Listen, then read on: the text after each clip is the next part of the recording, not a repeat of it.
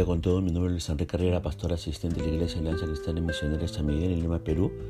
Quisiéramos tener la reflexión del día de hoy, lunes 22 de mayo del 2023.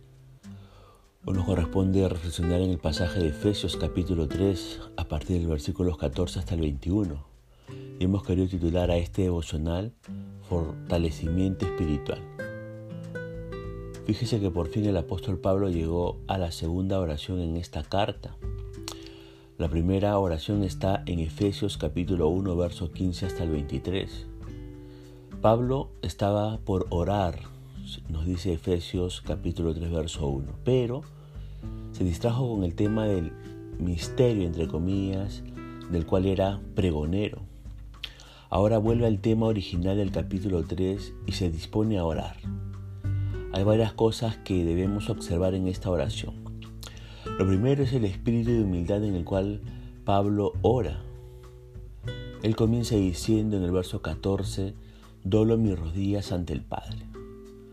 No hay aquí nada de una familiaridad indebida con Dios, tratándolo como si fuese nuestro amigo con quien podemos hablar en términos de iguales. No, Dios es el Rey eterno y la postura adecuada para hablar con Él es de rodillas. Como criaturas suyas que somos, debemos ocupar el lugar que nos corresponde, nuestra posición delante de nuestro Creador y arrodillarnos ante Él. Pablo oró de esa manera y siempre hemos creído que esa era la forma apropiada.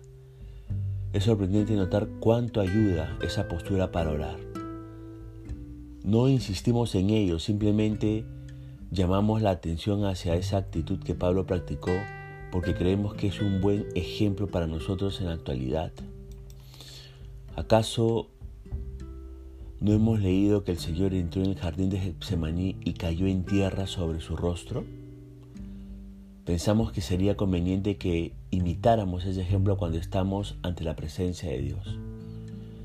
En segundo lugar, es importante notar que antes de hacer sus peticiones, Pablo medita sobre quién es Dios, medita en a quién se dirige. Él es el Padre nuestro Señor Jesucristo, dice ese verso 14. Padre, entre comillas, por generación, según Juan 1.18.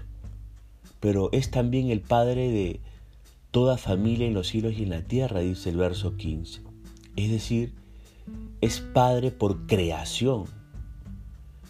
En otras palabras, Él es la fuente de toda existencia. A ese ser oramos. Habiendo reconocido quién es Dios, Pablo procede a hacer sus peticiones. Lo primero que pide, y es en realidad el tema central de esta oración, es fortalecimiento espiritual, dice el verso 16. Un fortalecimiento interno, por eso dice en el hombre interior. Un fortalecimiento espiritual. Por eso dice eh, por su espíritu. Y un gran fortalecimiento. Por eso dice ser fortalecidos con poder. Qué oración la que hace el apóstol Pablo aquí. Usted sabe que la naturaleza espiritual del cristiano necesita oración, así como su parte física la necesita. Con mucha frecuencia la parte espiritual es descuidada, mientras que toda la atención se le dedica a la parte física. El apóstol Pablo estaba orando por el interior de la persona, porque él se daba cuenta que la parte exterior de la persona desaparecería. Y para vivir la vida cristiana se necesita poder, así como para crecer en la gracia y desarrollarse hacia la plena madurez, lo cual es la obra del Espíritu Santo. Nos inclinamos a orar mucho por la parte externa, por la parte física. Y es bueno orar por el aspecto y las necesidades físicas de las personas. Pablo lo hizo y, oró por sí mismo. Él mismo nos contó que oró tres veces para que removiese un mal físico que era como un aguijón en su cuerpo. Y es hermoso saber que Dios oye y responde la oración pero tenemos que recordar que la naturaleza espiritual del cristiano necesita oración, así como la parte física la requiere. Solo el Espíritu Santo puede proveer poder, vida y crecimiento para que el creyente alcance la madurez plena.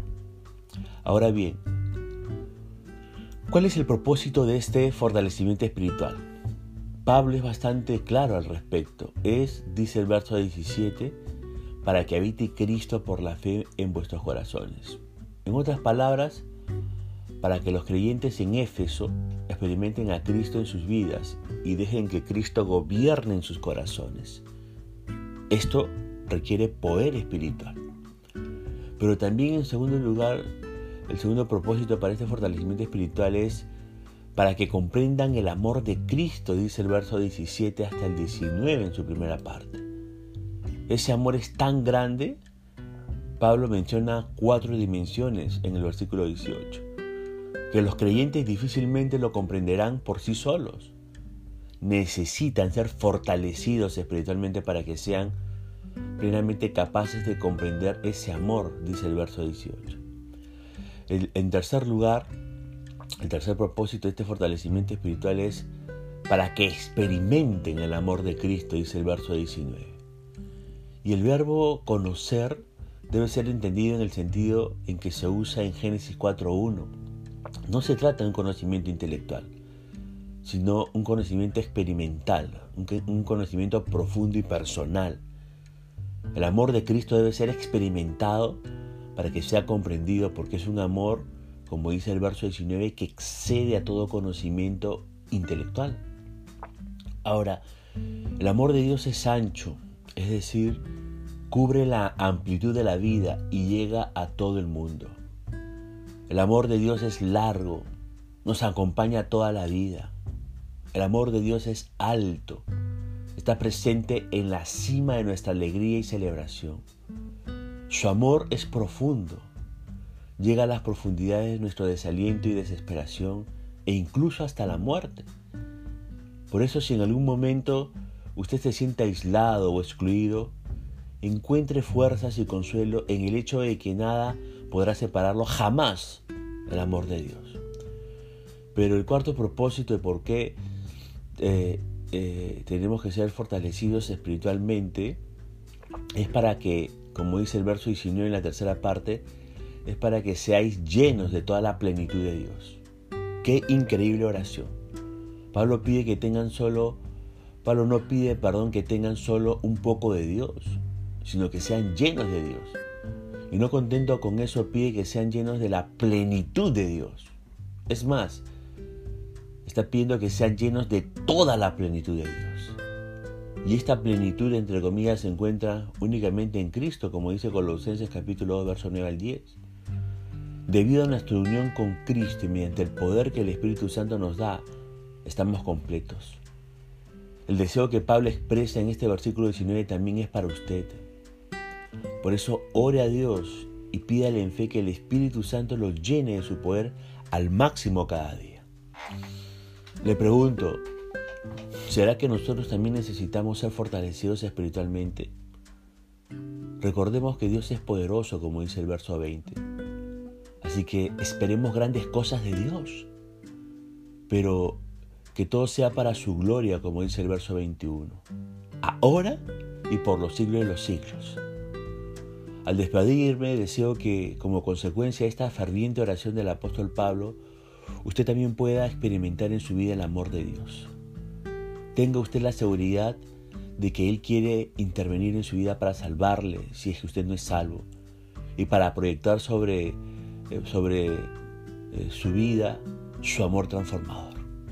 Le invitamos pues a permitir con una actitud de fe que el Señor Jesucristo sea su Salvador y su Señor y pueda usted también experimentar de su amor y de su fortalecimiento espiritual. Punto final para devocional del día de hoy, deseando que la gracia y misericordia de Dios sea sobre su propia vida, como será Dios mediante hasta una nueva oportunidad y que el Señor le bendiga.